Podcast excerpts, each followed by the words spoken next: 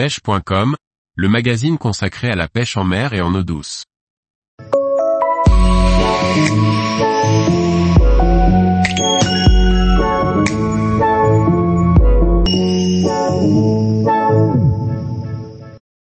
Expédition pêche en radeau sur la Loire, la construction de l'embarcation. Par Matteo Risi. En 2021, à la suite du Covid, nous nous sommes lancés à deux dans un pari, construire un radeau et faire une dérive de pêche d'une semaine sur le fleuve royal, la Loire. Suivez-nous dans cette aventure halieutique un peu folle. Inspiré par quelques vidéos sur le sujet, telles que celles disponibles sur la chaîne YouTube, The Other Life, nous nous sommes donc embarqués dans sans doute l'une de nos plus excitantes et incroyables sessions de pêche. Dans ce premier article, je vous présente et vous détaille la construction du radeau qui fut notre maison pendant une semaine.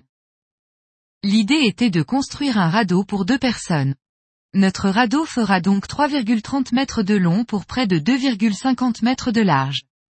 Au vu de sa taille importante, nous avons donc décidé de le décomposer en trois parties. Deux parties latérales faisant office de flotteur.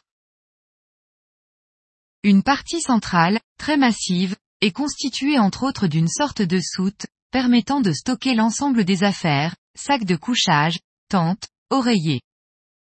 Premièrement, pour faire flotter notre radeau, il nous fallait quelque chose de résistant. Nous avons donc opté pour 6 bidons de 200 litres en PVC, que nous avons pu récupérer chez notre garagiste. À l'origine, ils contenaient du liquide de refroidissement.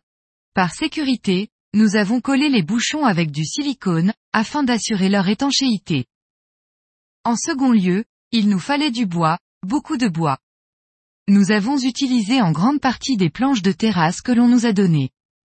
Ces planches ont l'avantage d'être particulièrement résistantes, mais en contrepartie, elles sont très lourdes. En complément, nous avons donc démonté quelques palettes, non traitées, trouvées à la sortie de supermarché. Nous avons donc seulement eu à acheter sept planches, de 4 mètres, pour former la structure. Enfin la visserie. Une nouvelle fois, nous avons pu récupérer sur un chantier des équerres de charpentier et des charnières. Il ne nous restait donc qu'à acheter les vis et quelques tiges filetées. La construction nous aura pris en tout un peu plus de trois jours entiers. Le fait d'avoir des plans nous a permis de gagner un temps précieux. Comme nous l'avions souhaité, nous avons élaboré une soute, que nous avons imperméabilisée à l'aide d'une bâche en plastique. Cet espace de rangement nous aura été incroyablement pratique tout au long de notre dérive, pour ranger toutes nos affaires au sec.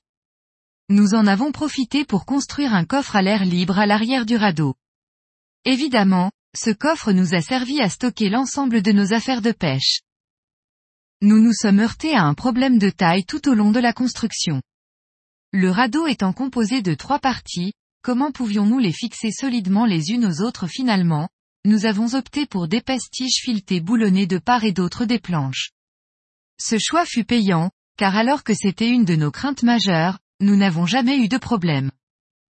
Le problème majeur de ce radeau, son poids. Très solide, il n'aura pas bronché tout du long de la dérive. Cependant, cette solidité s'accompagne d'un poids très important. En effet, nous estimons qu'il pesait entre 500 et 600 kg. Que ce soit lors du montage ou du démontage comme pour le transport, cela ne nous aura pas facilité la tâche. Si nous devions refaire une dérive avec, nous l'équiperions sans doute de roulettes. Cela permettrait de le démonter et de le remonter rapidement au cours de la dérive pour faciliter le passage de certains obstacles. La suite de l'aventure prochainement. Tous les jours, retrouvez l'actualité sur le site pêche.com. Et n'oubliez pas de laisser 5 étoiles sur votre plateforme de podcast.